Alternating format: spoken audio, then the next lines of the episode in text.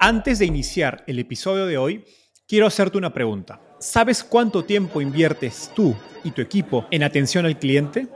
En el mundo de las startups, donde cada segundo cuenta y cada cliente es importante, Zendesk se convierte en tu aliado perfecto. Es como tener un equipo de superhéroes de atención al cliente a tu disposición. Zendesk es una plataforma omnicanal que integrará todos tus canales de comunicación como WhatsApp, email y redes sociales en un solo lugar. Gestiona tickets, ofrece una gran experiencia, aumenta tus ventas, pero sobre todo Construye relaciones cercanas con tus clientes gracias a Zendesk. Como beneficio exclusivo por ser parte de la comunidad startupeable, podrás probar el CRM de Zendesk completamente gratis por 6 meses. Y si decides continuar, tendrás 15% de descuento en tu primer año de contrato. Lo mejor de todo es que Zendesk escala de acuerdo a tus necesidades. Desde la oficina prestada donde empezaste hasta la compañía global que quieres construir. Compañías globales como Slack, Shopify y Airbnb confían en Zendesk para su atención al cliente. Ahorra tiempo, dinero y mantén felices a tus clientes. Encuentre el link con la prueba gratuita en la descripción de este episodio. En los últimos años hemos visto cómo las startups han liderado el boom de fintech en Latinoamérica, mientras la gran mayoría de bancos han sido poco capaces de innovar a pesar de tener muchos recursos y frente a la evidente insatisfacción de sus clientes. Pero existen las excepciones, que demuestran que los corporativos también pueden innovar. Hoy conversamos con Andrés Vázquez, director de negocios de Neki, una startup que nació dentro de Bancolombia, el banco más grande de Colombia. Y en cinco años, Neki se ha convertido en la billetera virtual más grande de Colombia, con más de 12 millones de usuarios y es utilizada por más de un millón de pequeños negocios. Andrés nos contó el origen de Neki, la conformación del equipo fundador y cómo construyeron el producto inicial. También hablamos sobre su estrategia de crecimiento y cómo fueron capaces de llegar a más de 10 millones de usuarios en tan poco tiempo. Finalmente, Andrés nos dejó lecciones importantes de innovación para intraemprendedores. Si eres parte de un corporativo que busca innovar y digitalizar sus servicios, esta entrevista es para ti. Hola, mi nombre es Enzo Cavalier y soy un convencido de que el emprendimiento en tecnología es una oportunidad histórica para resolver los problemas más urgentes de Latinoamérica. En este podcast conversamos con emprendedores e inversionistas de las startups más impactantes de nuestra región para descubrir cómo se idearon, escalaron y levantaron venture capital para solucionar problemas tan grandes como la educación, las finanzas y la salud. Recuerda visitar www.startapeable.com donde encontrarás todo un ecosistema de recursos para tu camino startup. Hola Andrés, ¿qué tal? Bienvenido al podcast Startapeable. Hola, muchas gracias por la invitación. Encantado de tenerte acá. Andrés, siempre me gusta empezar con una buena historia. Cuéntanos cómo llegaste al fascinante mundo de las startups y en consecuencia cómo nace la idea de Neki. Yo creo que es, es, es bastante simpático que me llames y, y, que yo esté aquí por el mundo de las startups. Yo creo que nace Neki, eh, lo que hoy es Neki, como una iniciativa más de un, de un intraemprendimiento del Grupo Bancolombia. Y, y nace eh, con ese deseo de una organización, digamos, como el primer banco en número de clientes en Colombia y demás, de esa envidia sana que sentimos de las startups, de la velocidad en la que se pueden mover, de, de un montón de, de, energía que se veía alrededor del emprendimiento y, una organización que le cuesta un poco moverse a esa velocidad, decide intraemprender. Y entonces ahí es donde, donde, donde llego yo, pues, digamos, a, a participar de este, de este proyecto y que ha sido, pues, el, eh, el trabajo, digamos, más apasionante que he tenido en toda mi vida laboral. Yo 25 años en una organización, 26, en una organización como Bancolombia, un banco eh, de ciento y pico de años, eh, siempre en un mundo pues como relacionado con el tema de los canales digitales, la primera sucursal virtual, eh, de empresas en Colombia, eh, bueno, y, y, ese tipo de cosas.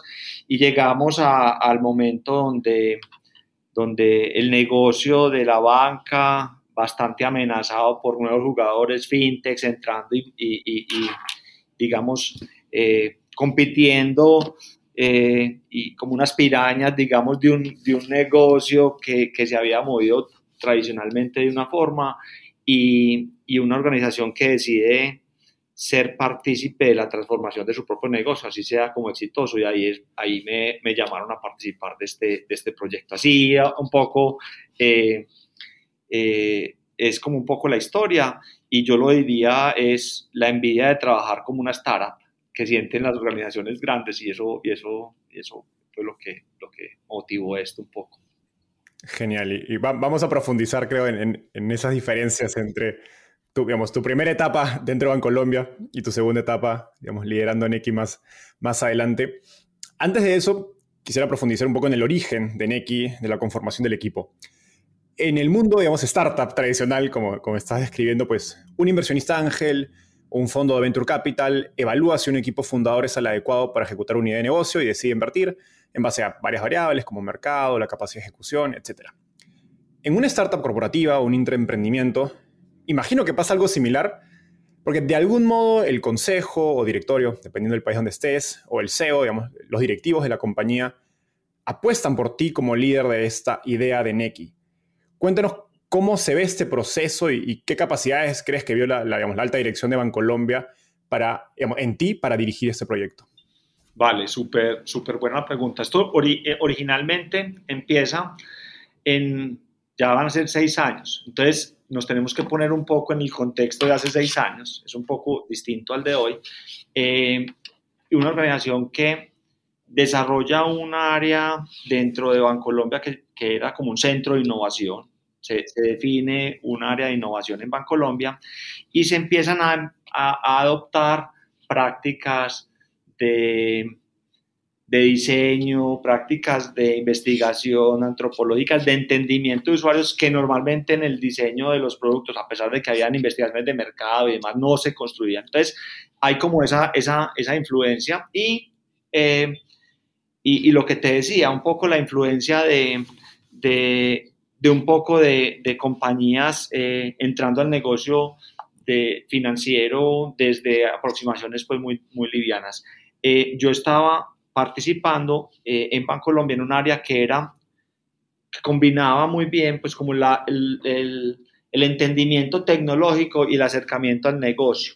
Yo era un facilitador de, de, dentro de tecnología, eso se llama, se llama, era como un business partner de tecnología para todas las áreas de negocio de Bancolombia.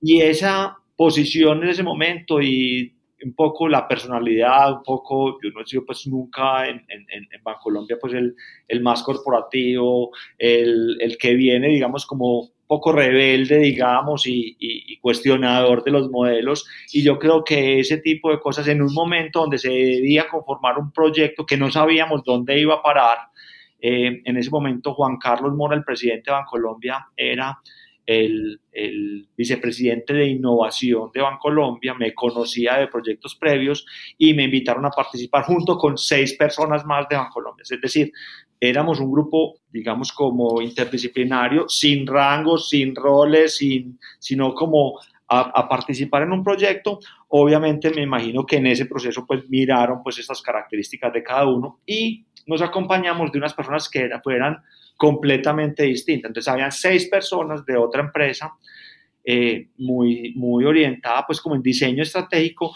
que nos salimos del banco y nos fuimos para una, una universidad que hay aquí en Medellín, que se llama la Universidad de AFIT, alquilamos un cuartico muy pequeño para ubicarnos allá y empezar a trabajar en una investigación que no sabíamos dónde iba a parar, solamente queríamos hacer una revolución y ser el banco o la, herramienta o la plataforma que permitiera a las personas, a los clientes del futuro, como los clientes que hoy estamos atendiendo, decíamos cinco años adelante, cuáles son los clientes que queremos atender y, cómo vamos a transformar este propio modelo de negocio. Entonces, digamos que tuvo que ver como un poco como la, la posibilidad de incorporar distintas capacidades y estaba yo que tenía como el tema de negocio, tecnología, una persona que conociera como de la operación un poquitico del mundo más tradicional y un par de personas que estaban como muy en los temas de medios de pago para que complementáramos, pues, digamos, el conocimiento sin una estructura como clara, más como un proyecto a, explorar.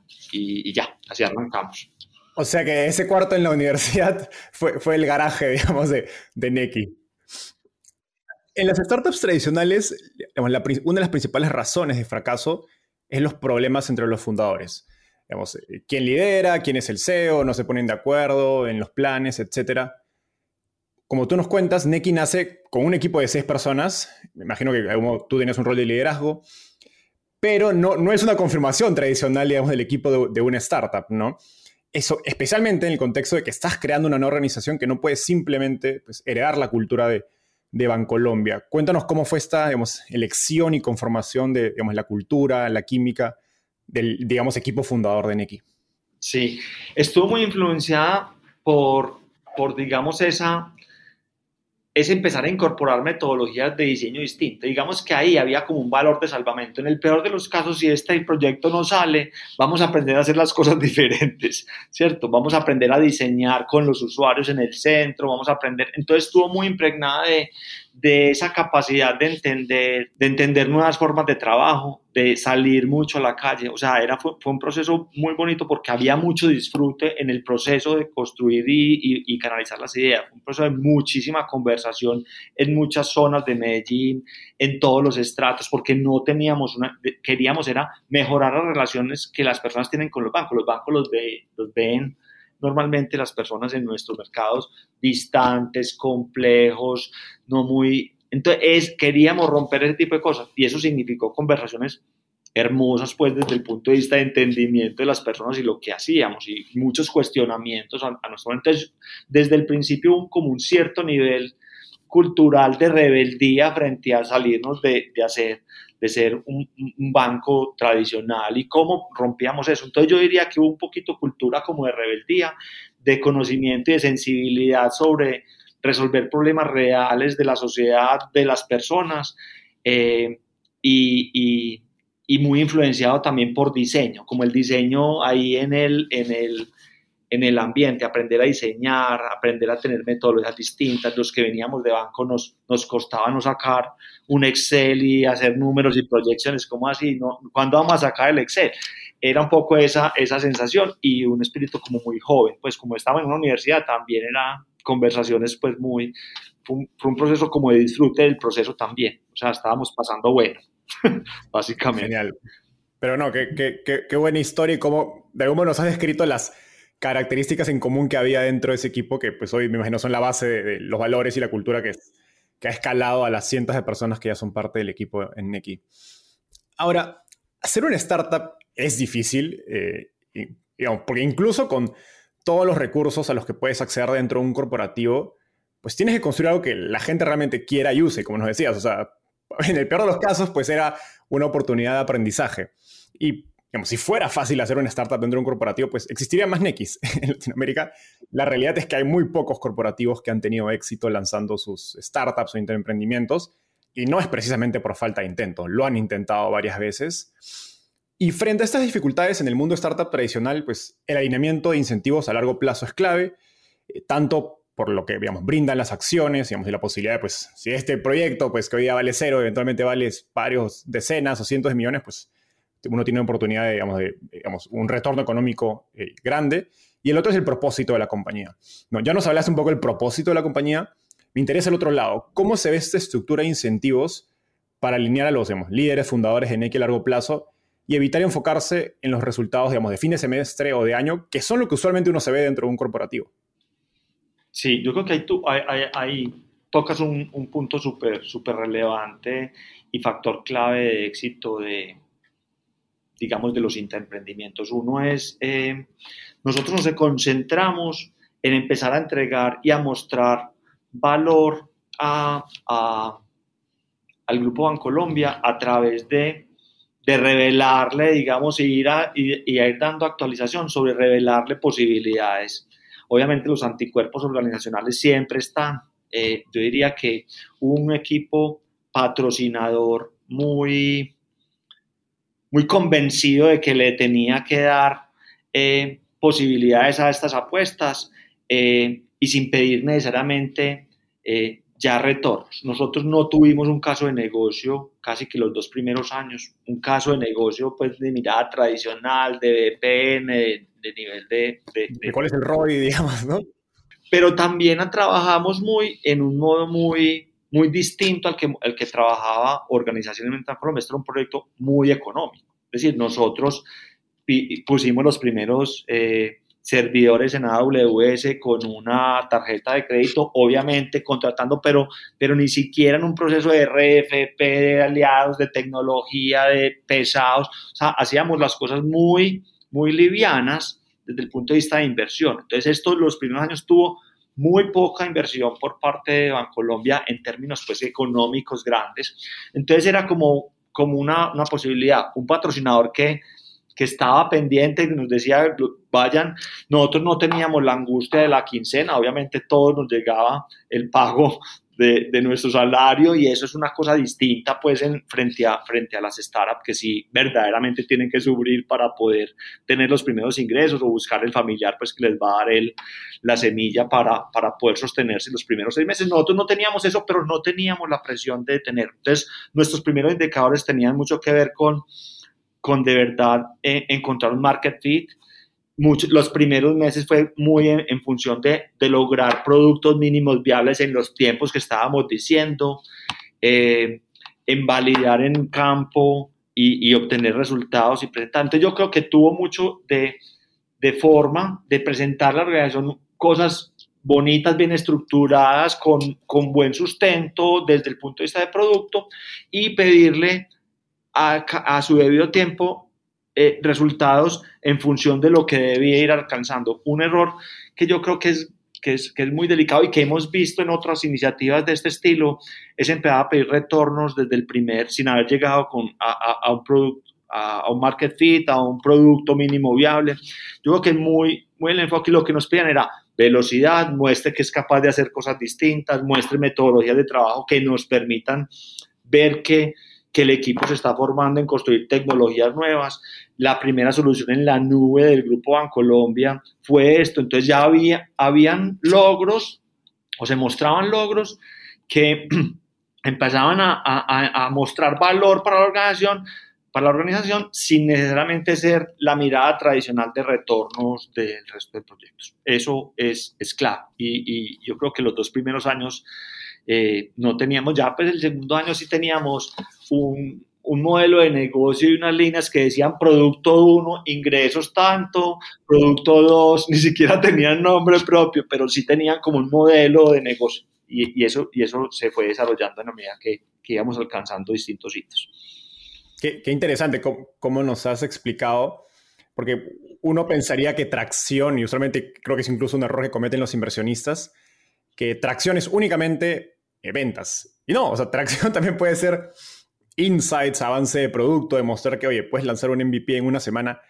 Yo siempre si un, equipo te muestra que puede avanzar muy veloz, pues imagínate lo que pueden hacer con plata en unos meses más, ¿no? Y creo que lo segundo interesante que nos has dicho es que la gran mayoría de corporativos suelen resolver los problemas tirándoles de dinero. Y en este caso, pues pasa lo contrario. Te dijeron, veas este proyecto, pero no te voy a tirar dinero, porque como tú mismo dijiste, pues el market fit no se encuentra, más que, más, que, más que siempre el dinero no te va a llevar a tener market, market fit. Así es, así es. Y yo creo que la, la escasez también genera mucha creatividad, pues la, lo, los prototipos eran ensayando versiones gratuitas de, para hacer prototipos y, y ese tipo de cosas, pues entonces sí genera mucho aprendizaje. Así es, la, la necesidad agudiza el ingenio.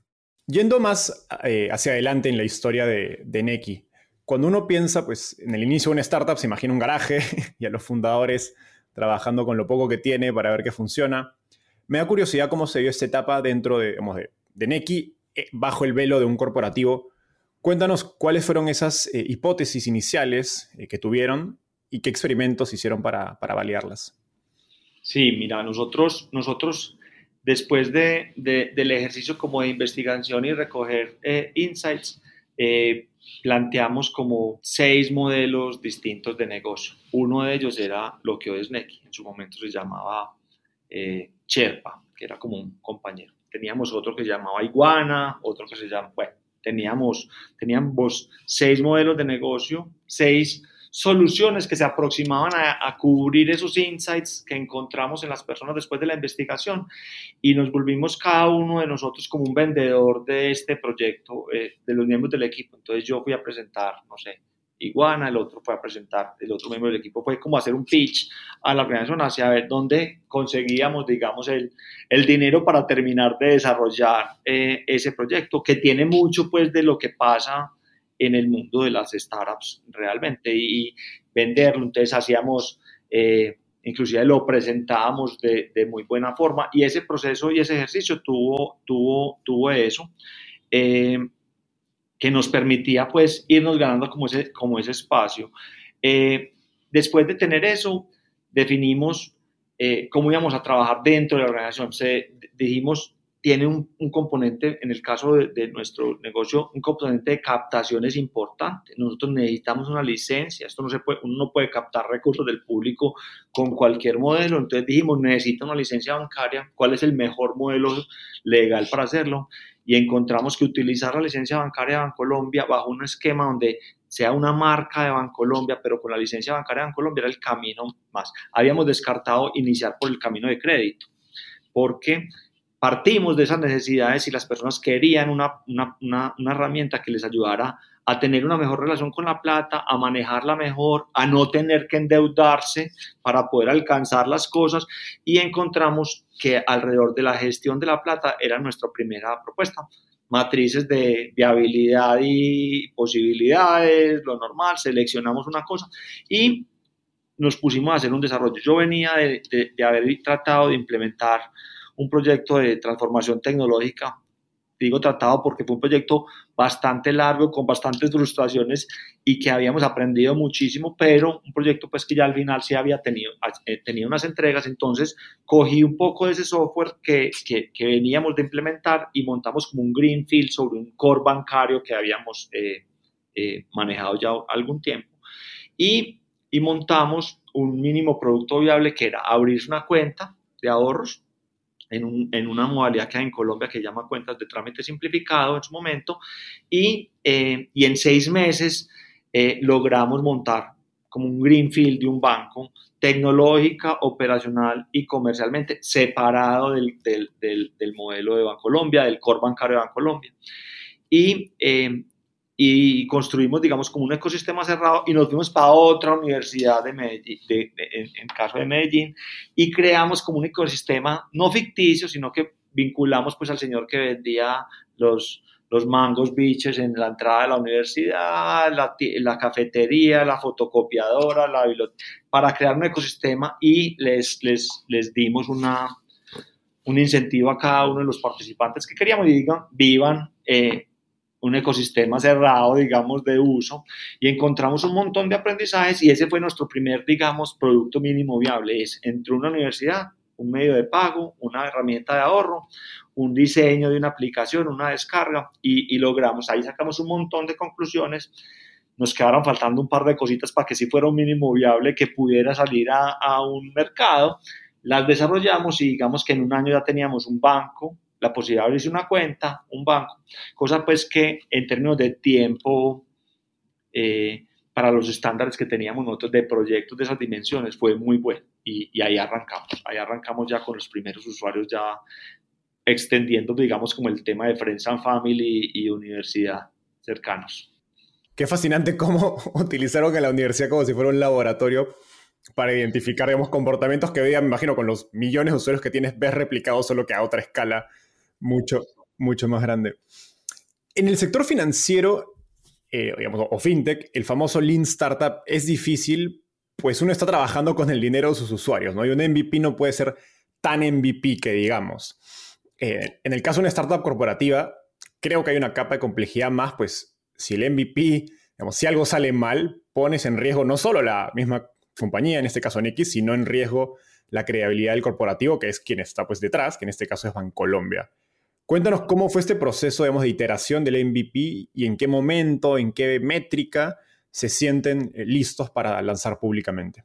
Se tenían ciertas protecciones, digamos, para no impactar. Lo que te digo de tener una tecnología separada, de haber hecho un proceso de vinculación, utilizar una marca eh, diferente a la de Bancolombia. Obviamente, como banco tenemos que presentar NECI y poner el letrero que esto es de Bancolombia, desde el punto de vista de transparencia al usuario.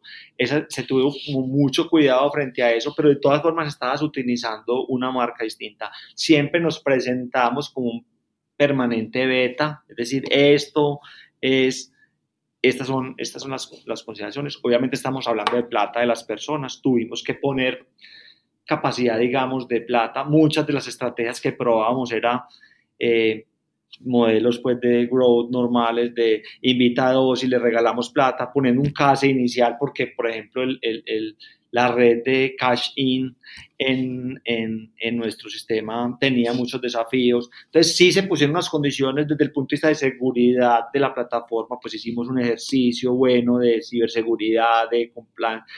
Una cosa que encontramos que era clave era arrancar con un mecanismo de autenticación fuerte de dispositivo de reconocimiento facial porque desatrasar un proceso de esos ya cuando tienes 500 mil clientes vinculados y hacerle la biometría es como volver a vincular. Entonces, arrancamos como muy sólidos eh, en la parte de seguridad de la plataforma y la, y la aplicación. Y eso, y eso nos permitió, y eso nos permitió, pues digamos, poder abrir el tema transaccional desde el principio. Eh, entonces, creo que ahí está, estuvieron como los factores más importantes. Eh, descuidamos otras cosas, los procesos, algunas cosas de servicio que después nos, nos cogieron ventaja, pero, pero digamos que eso en, términos de seguridad fue donde más le pusimos cuidado eh, desde la perspectiva de riesgos. ¿Y en qué momento se sienten listos para lanzar públicamente? ¿Cuál, era la variable que los definió eso? ¿Era seguridad? ¿Era número de usuarios? ¿Era presión de repente por empezar a monetizar? ¿Cómo, ¿Cómo, pensaron acerca de eso? Encontramos un caso de uso real que resolvieron, pues digamos, un caso de uso real. En Colombia eh, hay muchas compañías que, ya, que se llaman como de giros, de giros locales, no son giros internacionales, sino que tú le mandas plata de una ciudad, la compañía de, correos, por ejemplo, de esas de, de, de servicios de mensajería, muy atadas a ese tipo de compañías, tú llevabas un, billete a una ciudad, a una oficina de ellos, y ellos lo entregaban en otra ciudad a otra persona y le cobraban mucha plata por eso. Y ese fue un caso de uso que nos permitió, a través de un modelo como más peer-to-peer, en el caso de lo que hay en Estados Unidos, puede ser un Venmo y ese tipo de soluciones, como el caso, el, el, el caso de uso de entrada para nuestra solución. Y en ese momento dijimos, ya tenemos una, ya, ya resolvemos un problema real de las personas, ya resolvimos un tema de pagos también de P2M en, en un ecosistema, entonces ya tenemos como una, una solución. Habíamos integrado previamente los cajeros electrónicos de Bancolombia como posibilidad de cash out, que, que era otro factor. Nosotros no sentíamos que había una fricción muy grande donde la gente sintiera que la plata se le quedaba encerrada en una billetera y que no tenía forma de sacarla. Entonces, tener una salida buena de dinero y un caso de uso tangible que generaba beneficios económicos para las personas. Y esas, esas tres cosas las pusimos y arrancamos. Ese fue, ese fue como el hecho que nos permitió salir. Y fue más o menos nueve meses después de haber empezado la construcción, no la ideación, sino la construcción de la solución. Genial. Una vez lanzan, digamos, al público, eso creo que es mediados del 2016, e, en ese inicio, ¿cuál fue su estrategia de, go-to-market? ¿Qué canales de marketing probaron? ¿Qué funcionó? ¿Qué no funcionó?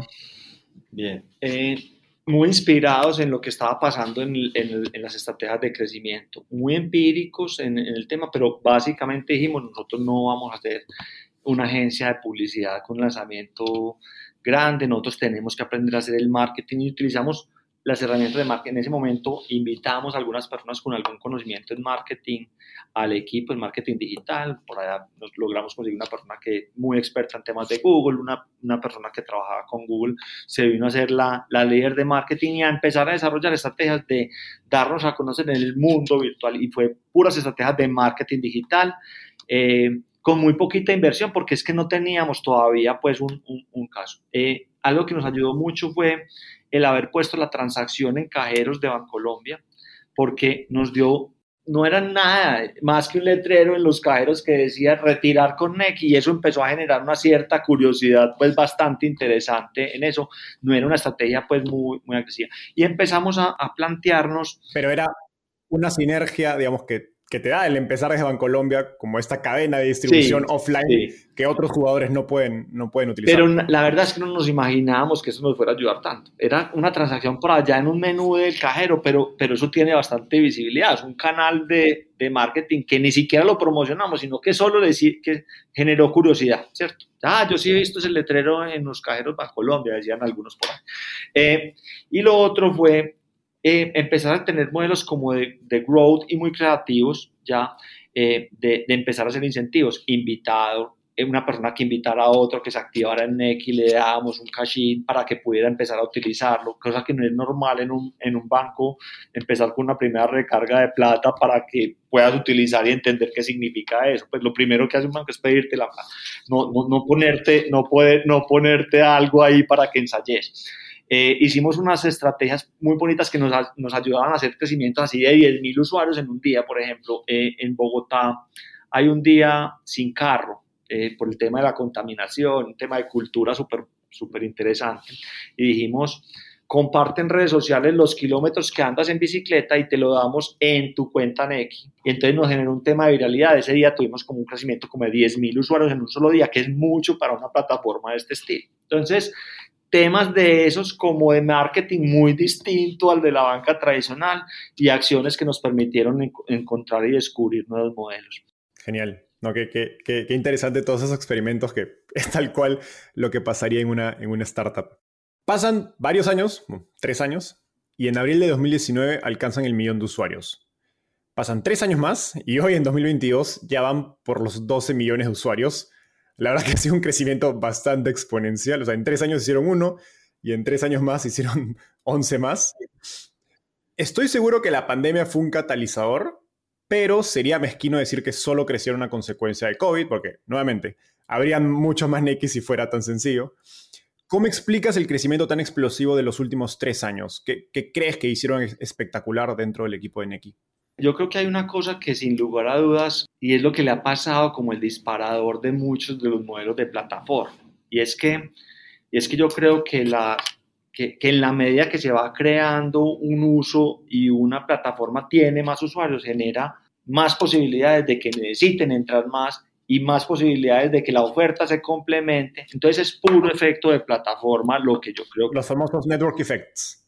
Los network effects. O sea, y eso tiene unos, unos puntos de quiebre súper claros, súper claros. Una plataforma como esta con un millón de usuarios es una cosa y, otra plata, y esta plataforma con 10 millones de usuarios es otra cosa desde el punto de vista de la actividad, el uso, la frecuencia y todo lo que, se, lo que sea.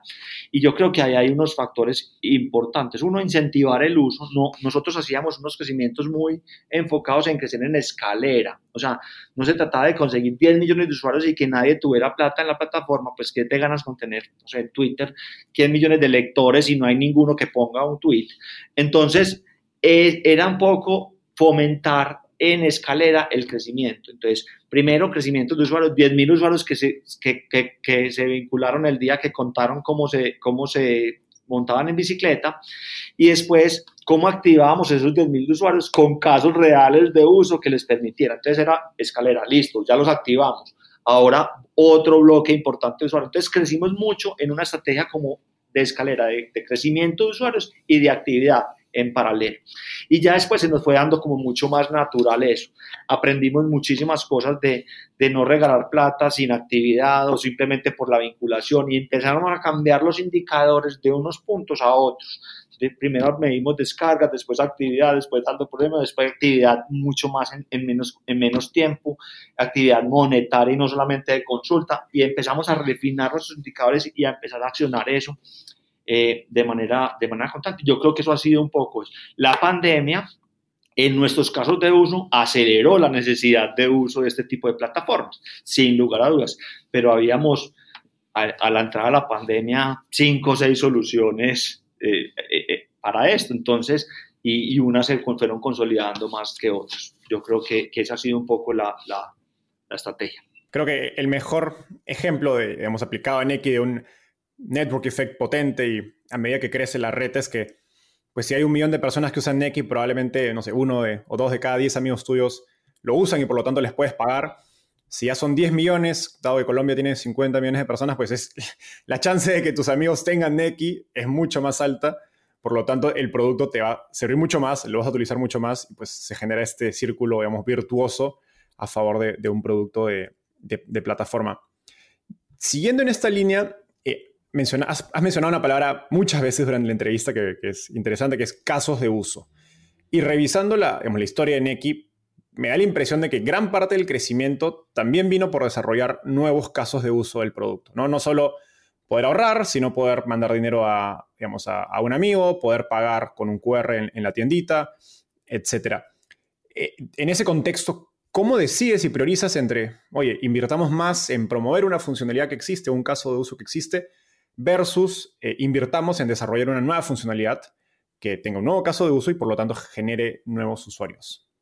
Yo creo que siempre hemos puesto eh, al usuario en el centro de esa decisión y, hay muchísimos ejemplos eh, que nos permiten pues decidir eh, dónde le poníamos funcionalidades. en un momento, un equipo pequeño ya en X se fue para, para donde estás tú en San Francisco, en un plug and play, me imagino que has oído de Plug and Play. Una aceleradora. Estuvimos allá, eh, una aceleradora, conviviendo, mirando y, y, y, planteando como entendiendo un poco la dinámica de construcción de, de startup, de ese tipo de cosas y cómo, y cómo aprendíamos.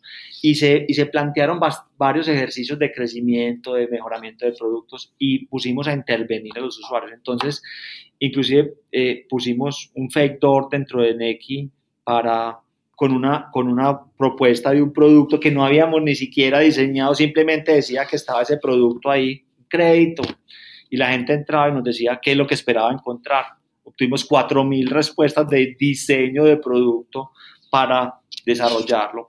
Eh, nosotros desarrollamos unas herramientas de, son algunos ejemplos de lo que hicimos, eh, desarrollamos unas herramientas de, de, gestión de la plata que son como los, los, esos bolsillos para ahorro, una meta de ahorro, piggy banking, pues le, le dicen. Eh, y, un, y, una herramienta para esconder la plata un poco de uno mismo. O sea, muchos de lo que encontrábamos en la investigación es que la gente sacaba la plata de las cuentas de ahorro cuando la ponían y la guardaba en la casa para no gastársela, para cuidarse como de sí mismos. Decir, es que si la tengo disponible me la gasto, yo o sea, tengo que cuidar. Entonces la escondíamos y le pusimos pues un producto que era esconderla y le podía poner protección planteábamos como soluciones y sacábamos eh, al, al, mercado o al campo preguntándole, tenemos estas tres ideas, ¿cuál hacemos primero? Y nos contestaban la gente, los usuarios, cuál necesitaban más. Y eso nos permite, entonces, involucramos mucho al usuario en la priorización, en la construcción, en el diseño. Y eso es lo que nos ha marcado siempre como la ruta del producto y obviamente complementando ya pues y, cada vez más el, caso de negocio y, la necesidad también de rentabilización, que es una fase pues en la que ya estamos. Cuéntanos cómo funcionaba esa protección. Eh, tiene varias, tiene varias, tiene varios sabores, es, un producto muy bonito, eh, tiene varios sabores. Uno es que tú los pelados, pues los jóvenes, pues nos decían, es que yo salgo y me voy de fiesta y como tengo toda la plata ahí, me la, me la... Entonces le pusimos, por ejemplo, una protección, que es ponerle una trivia, que yo tengo que responder muy conscientemente cuáles son los, los, cinco los últimos cinco presidentes de los Estados Unidos para, para poder retirar mi plata. Entonces, como ponerle fricciones eh, a, a eso una trivia. Otro es protección de un, de un, amigo, es decir, para yo sacar ese esa plata, un amigo me va a decir, listo, te autorizo. Entonces generó un efecto de red y lo protejo, el, protejo lo que nosotros llamamos el colchón con un amigo. Ese tipo de, de, servicios diseñamos en, en, eso. Son, son productos y servicios muy, muy sencillos y muy comunicados por la gente y le encuentran mucho valor, pero no necesariamente son los productos más utilizados, sino que nos generan un gancho, una atracción súper divertida que ha potenciado el uso de otras cosas. Entonces, eso. Y otro producto bonito, pues que yo creo que nos han permitido encontrar otros nichos de negocio, otros tipos de personas, y, en Colombia hay bastante emprendimiento individual, freelance y ese tipo de personas, fue la alianza con PayPal, que nos apalancó un negocio de conectar PayPal con Neki para traer lo que recibo por PayPal directamente a Neki en pesos en tiempo real cuando era un proceso muy complicado para eso. Entonces, hemos desarrollado como productos eh, entendiendo pues mucho al usuario y, y desarrollarnos con, con, esa prioridad. Esta funcionalidad de la protección me parece genial. La escuché en una de las entrevistas mientras preparaba esta, conversación y me voló la cabeza porque creo que o sea, te demuestra el nivel de entendimiento que puedes llegar de, de un usuario, sobre todo dentro de un contexto muy cultural, que estoy seguro que esto se repite en Perú, en México, en Argentina, e, en Chile, porque así somos los latinoamericanos, pero es un producto que si uno viniera con una, eh, digamos, mentalidad de, oye, vamos a replicar este modelo de Estados Unidos o de Europa o de Asia para Latinoamérica, pues no funcionaría, ¿no? Y, cuando para, innovas, digamos, del el comportamiento súper específico de un usuario en Latinoamérica, pues se pueden hacer cosas muy, pues, locas, pero que los usuarios utilizan y valoran y, lo comentan y a fin de cuentas te, les sirve al negocio. Andrés, en una entrevista anterior dices que Neki es una cebra y no un unicornio, haciendo alusión que, es una startup dentro de Bancolombia, pues tenían que ser rentables sí o sí. Pero, si no me equivoco, Neki recién lanza créditos, que imagino que es el producto monetizable, en 2019, cuando ya tenían alrededor de un millón de usuarios. Cuéntanos cómo fue este proceso de, digamos, de de pasar a ya monetizar es una prioridad y cómo deciden que era el momento correcto para empezar a, monetizar. Sí, yo creo que tú, tocas un tema que es que súper relevante y cuando uno está dentro de, de una organización como esta que, que, está compitiendo con jugadores que están recibiendo capital y están invirtiendo capital bastante duro en adquisición de usuarios, eh, se vuelve un momento pues muy, muy, muy trascendental. Yo creo que nosotros encontramos que había un valor, que la gente, obviamente sacrificamos el modelo de negocio tradicional de cobrar una cuota de manejo, retiros por cajeros y tener unas comisiones del mundo tradicional, pero, no, pero también entendimos que la gente cuando encuentra valor de los productos está dispuesta a pagar por servicios. Y el crédito no es la única, no es el único camino que hemos eh, emprendido. Cuando tienes una plataforma que, que, que, que pasan diariamente 1.500.000 personas o 2 millones de personas pasando diariamente haciendo transacciones, se te vuelven un potencial de, de apalancar negocios de terceros, caso top-ups de productos, ventas de pines, de Netflix, de ese tipo de servicios, te generan comisiones y puedes rentabilizar alrededor de eso. Segundo, entiendes mucho mejor el comportamiento de las personas y empezamos a madurar nuestro modelo de crédito. Probablemente en el mundo de fintech es mucho más fácil arrancar prestando plata y, probablemente monetizas de uno y entiendes, pero no generas una relación de mejoramiento de la relación de las personas con el dinero y probablemente arrancas por él por un tema que no genera un vínculo. Entonces yo creo que a, a partir de un momento de establecer una relación, generar una relación de confianza y de conocimiento mutuo muy pareja, es decir, no es el banco por allá, sino te empiezo a conocer, nos empezamos a conocer, empezamos a tener una relación de confianza, ya te puedo prestar plata porque te conozco mejor y tú también me conoces mejor a mí. Y esa ha sido como la, la orientación y eso obviamente es el camino en el cual vamos a monetizar pues mucho más a Neki y, y vamos a poder cobrar por servicios. También partiendo de un concepto de productos de pago por uso que sean de muy fácil vinculación y de muy fácil desvinculación si no lo necesito ya. Entonces, ese, ese concepto de transparencia, los costos al frente, claridad, la gente está dispuesta a pagar por los servicios que, que, le aportan valor. Y ese es el camino de monetización y ya hemos logrado un avance pues interesante. Qué, qué interesante esto último punto que mencionas. Eh, en una entrevista anterior con Santiago Suárez, que es un emprendedor colombiano de ADI, también menciona que pues si solo, si tu único producto es crédito, pues eres un commodity, ¿no? Y, el, usuario al final va a ir al quien sea más barato, ¿no? Entonces el crédito solo puede ser una, parte de una estrategia para construir una relación con el cliente. De lo contrario, estás pues expuesto a, simplemente competir por quién le presta más barato al, cliente eventualmente. Andrés, ya, ya nos has contado la historia de cómo NX se originó, cómo pasó por el MVP y, ahora está en una etapa de escalamiento con ya decenas de millones de usuarios. Y recientemente Neki se separa del grupo Bancolombia y se convierte en una entidad independiente. Esto implica que eventualmente, si no está pasando ya, Neki va a competir con Bancolombia de cierta manera. Y creo que es un gran ejemplo, eh, yo de una manera muy de nerd, de curioso, es un gran ejemplo del, libro El dilema del innovador de Clayton Christensen. Cuéntanos la lógica de, de esta decisión y por qué es importante para el futuro de Neki. Sí, es de, muy importante y ha, y ha, tenido que ver como con las etapas de madurez de, de, de y de la organización con Neki también. Eh, se ha apalancado mucho en unas capacidades de banco, o sea, el efecto del sistema, de ecosistema, de, de la red de Cashin y Cash a pesar de haber desarrollado canales propios de Cashin y Cash pues como con responsabilidades bancarias y demás, eh, eh, ha sido pues una palanca súper importante. Y ha, y, ha, sido una palanca también el tener de, en cierta forma, en algunos casos muy bueno, en algunos otros casos no, tener respaldo de Bancolombia desde el punto de vista de la solidez y demás. Pero, y, y, en Bancolombia se ha visto NECI como una competencia eh, muy constructiva. Esto ha permitido que el banco haya desarrollado productos a mayor velocidad, haya incorporado tecnologías, haya incorporado una dinámica de trabajo muy chévere, que inclusive pues tiene un, una potencia muy grande dentro de una organización como Bancolombia. Colombia es un transatlántico, un portaaviones muy, muy grande y Neki probablemente es una lancha más rápida, una lancha rápida, no un portaaviones, y, y tienen fortalezas amplias.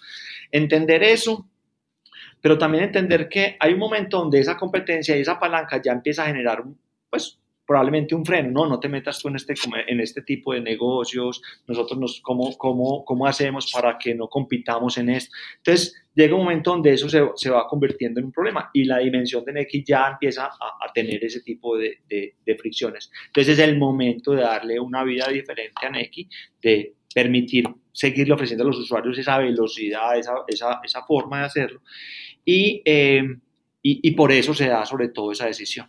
Y es un poco eh, eh, en esa línea que se, que se está yendo. Y se veía desde el principio como, una, como, un, como un faro al que le po podía pasar, eh, facilitar muchas cosas de aliados, de terceros, de nuevas participaciones. Pues, es decir, como, como facilitar ese tipo de cosas eh, pero va a seguir siendo parte de la estrategia del grupo Bancolombia como una entidad pues, separada y, y, la cual es, es, es dueña, digamos, Bancolombia. Entonces es, es, es eso, es ese momento. Lo curioso es que ese momento, digamos, donde empiezan a competir, más bien es una buena señal de que Neki ha crecido y ha sido un proyecto exitoso, ¿no? Y, y en una entrevista anterior decías que pues habían dos opciones, o, o Bancolombia pues lanzaba su propia competencia o esperaba que llegue Nubank o alguien más y eventualmente le compita y pues, bueno, no iba a ser Neki, iba a ser otro jugador, ¿no?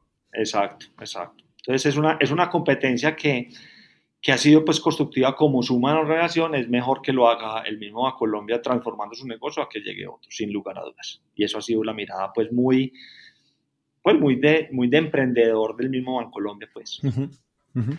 Andrés, en este contexto donde Neki pues ya es una empresa independiente, ya no es un proyecto digamos de alto riesgo, ya no es una startup tan, tan, tan chiquita, está en una, es una compañía en etapa de escalamiento y por lo mismo estoy seguro que te empieza a tocar competir por talento con alguno de los unicornios latinoamericanos o empresas de tecnología grandes. Cuéntanos cómo ha sido esta competencia por talento donde, pues, como tú mismo decías, tantos competidores están bien financiados y sobre todo tienen en cuenta que pues, las políticas de compensación suelen, dentro de corporativos suelen ser más estrictas. Una startup tiene mucho más libertad para, oye, está viniendo este nuevo talento y sabes que es un genio, ok, le subimos el sueldo el doble, pero que es un caso particular, pero claro, son 10, 20 personas, se puede hacer eso. Dentro de un corporativo es mucho más difícil. Cuéntanos cómo, ¿Cómo hacía este proceso? No, ese, es, ese, es, uno de los retos más grandes que tenemos y yo creo que, que los corporativos y los no corporativos eh, lo tenemos en este momento, la competencia por el talento, eh, lo que nos ha traído la, la, pandemia o por lo menos en los mercados latinoamericanos de la posibilidad de deslocalizar tanto trabajo para servir en Estados Unidos es una competencia muy compleja, muy compleja. Eh, nosotros hemos tenido la posibilidad de hacer cosas dentro de un corporativo, de, de, generar unos incentivos adecuados. Nosotros tenemos un modelo de remuneración muy variable, sobre todo en la parte variable, muy dependiente de lo que hacemos nosotros y más desconectado de lo corporativo, que nos ha permitido tener buenas y malas cosas, o sea, muy basado en lo que nosotros hacemos, a veces es mejor el, cuando uno mira para, para la otra organización es, es, mejor allá y a veces es mejor acá, pero entonces nos ha permitido tener mucha más flexibilidad con eso. Pero hemos entendido también que la lucha por el talento es uno de los desafíos más grandes que tenemos y, y se nos han ido personas muy claves de la organización por, por reto, por emprendimiento, por nuevas tecnologías. Lo otro es que lleva seis años. Una organización como esta sí se está reinventando y está cambiando la tecnología, pero estamos hablando de una tecnología que ya lleva seis años y, y cuando los retos desde los equipos técnicos es estar en la cresta de la ola, pero yo ahora con 12 millones de usuarios no necesariamente puedo estar en la cresta de la ola para todo y, y en todo momento, entonces tienes retos tecnológicos, sí, Web3, ya, no, espérate pues que tenemos que superar un montón de cosas, entonces esos desafíos son, yo creo que hay, una, hay unas cosas muy importantes, uno es el, el, el vínculo con el propósito, que yo creo que sobre todo en la en, este tipo de organizaciones tiene que existir un vínculo con el propósito de verdad estar transformando algo en mi sociedad, en, en, en, mi, en, mi, mercado y, yo creo que eso es súper importante, dura, pero también eso necesita buen salario eh, y ese tipo de cosas. Entonces yo creo que ha sido como trabajar el tema cultural genuinamente, o sea, el crecimiento de esta relación eh, de empezar a tener una relación de, de 20 personas eh, que todos los lunes habíamos y nos reuníamos todos y el que contestaba el teléfono en servicio estaba ahí en la diagonal y ahora tener una relación de 300 personas que no necesariamente todos podemos estar en todo, tiene otros retos también culturales, entonces trabajar eh, la cultura eh, más intencionalmente ha sido una de las cosas también importantes para lograr ser atractivos, pero es el reto más grande que tienen este tipo de organizaciones. Genial, ¿no? Qué, interesante cómo pues, la guerra de talento, esta competencia súper agresiva por talento está afectando no solo a las startups, sino a todas las compañías en Latinoamérica. Ya para, para cerrar, ¿te imaginabas el éxito que tendría Neki cuando empezaste en 2016? Como dije antes, pocos corporativos han tenido éxito lanzando sus startups, pese a la disponibilidad de recursos. Creo que menos han tenido éxito a tal escala. Cuéntanos ya en retrospectiva, ¿cuáles fueron, crees, los, errores más grandes eh, durante esta, experiencia y por ende los aprendizajes más importantes del éxito de Neki que crees que otros intraemprendedores o corporativos deberían tener en cuenta? No, yo creo que, yo creo que nosotros sí veíamos, eh, sí veíamos posibilidades de éxito. Creíamos que si uno se centra en el usuario, lo escucha y tiene una oferta consistente, sólida de servicios, eso tiene que funcionar. Le creemos mucho pues a una oferta, nosotros tenemos una mirada pues muy de, de construir soluciones que verdaderamente encajen y que resuelvan temas reales. Eh, pero no creímos que, que, que fueran los números que, de usuarios que tenemos hoy. A veces nos sorprendemos con ese crecimiento y decimos, pues, vamos a seguir, pues no, no puede esto, esto ya, ya llegó la, la planada de, de, crecimiento de clientes, ya viene una etapa más de profundizarlo, no sé qué, y sigue creciendo, y sigue creciendo. Eh, ese efecto pues es, eh, es, muy bonito, pero muy desafiante. Y yo creo que ahí vienen los principales aprendizajes, porque tenemos que estar más preparados para el crecimiento. Y los dolores que genera el crecimiento son los dolores que genera el crecimiento. Los huesos duelen, eh, las cosas, la tecnología, estar preparada para los volúmenes transaccionales, no ser a rato nos sentíamos un poquito víctimas del éxito. Hemos tenido problemas de disponibilidad con los usuarios complejos frente al tema de crecimiento. Eh, y no estar ahí en una solución de la plata es muy, pues es una cosa que nos genera mucho dolor y frustración no poder atenderlos adecuadamente eh, en algunos momentos críticos. Eh, entonces, esa, estar preparado para ese crecimiento suena muy fácil, es muy difícil. Nosotros queríamos tener un, eh, la, atención telefónica aquí al lado, que yo supiera, que yo pudiera contestar llamadas directamente y saber qué está pasando y qué está viendo. Pues la realidad es que eso tienes que estimarlo. Yo creo que nos equivocamos en muchas cosas de, de, ese estilo y nos tocó crecer muy rápidamente una línea de atención con unos retos gigantes de conexión, de capacitación, de conexión con la cultura, el lenguaje, lo que, pues, lo que hacemos, eh, conectarlos. Eh, nos costó mucho, nos costó mucho y eso tiene unos desafíos muy grandes, pero, pero sí estábamos, sí creíamos en el, en el, en el resultado, pero, pero tiene mucho trabajo llegar a eso. esos son los, los buenos problemas. Sí, sí, total, total. Porque la mayoría de startups se quedan antes del crecimiento, entonces nunca los llegan a, a, enfrentar, pero es gracioso porque uno piensa, bueno, ya encontré el market fit, pasó lo más difícil. No, ahora viene otro, otro nivel de dificultad. Andrés, llegamos al segmento final de la, entrevista. Este se llama Ronda de Tweets. Básicamente te voy a hacer una pregunta y me tienes que responder en lo que te tomaría escribir un tweet, es decir, menos de un minuto. ¿Estás listo? Vale. Vale, listo. Estoy viajando de San Francisco a Medellín. ¿Qué libro debería leer y por qué? Yo creo que deberías leer un libro sobre Medellín voy a decírtelo, es difícil, no es de emprendimiento, es, no nacimos para semilla. Yo creo que para construir emprendimiento es de, de, Alonso Salazar, es un tema relacionado con el problema de la violencia y los jóvenes y el desarrollo de los jóvenes en, en, en las ciudades y, y, la violencia urbana, para entender cómo poder aportarle a una sociedad. Yo creo que los emprendimientos, los startups tienen que venir a contribuir a esto. Entonces, si vienes para Medellín, muy importante conocer la historia y las necesidades que tiene esta, esta ciudad y, esta, y, y, esta, este país, digamos. Entonces, ese recomendaría. Y de emprendimiento, me acuerdo el tiempo, eh, me gustan los, los, los, los, la teoría sobre los temas de plataforma. Eh, ese platform... Eh, ¿cómo se llama? Platform Revolution, creo que se llama el, el, de, el de plataformas. Buenísimo, muy buenas recomendaciones. ¿Qué te gustaría cambiar del mundo de las startups en Latinoamérica?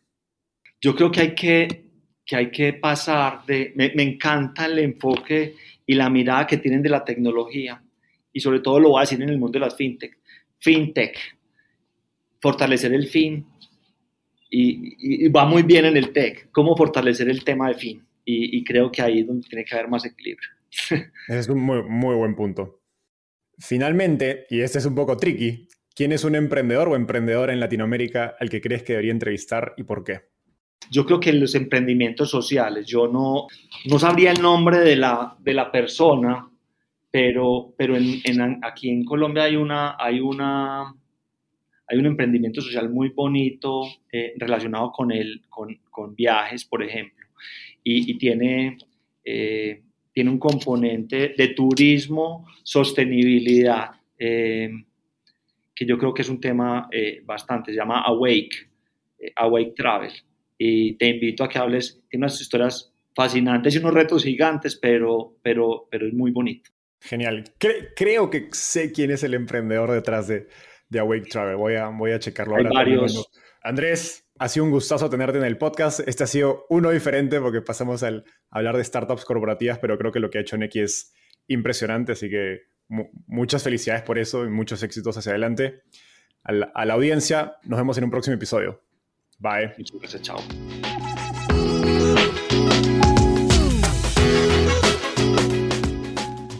Antes de cerrar el episodio, quiero contarte que lanzamos el podcast Startupiable en 2021 y en menos de un año ya somos casi 10.000 personas que lo escuchamos cada mes. Y quiero seguir creciendo esta comunidad. Por eso, si escuchaste este episodio y te gustó, ayúdanos contándole a un amigo, familiar o colega. Suscríbete y déjanos un review en Spotify o Apple Podcasts. De hecho, me gustaría saber quién eres y por qué escuchas el podcast. Mándame un mensaje sencillo a enzo.startapeable.com o por Twitter a arroba contándome por qué escuchas el podcast Startapeable y cómo te ayuda en tu empresa o trabajo.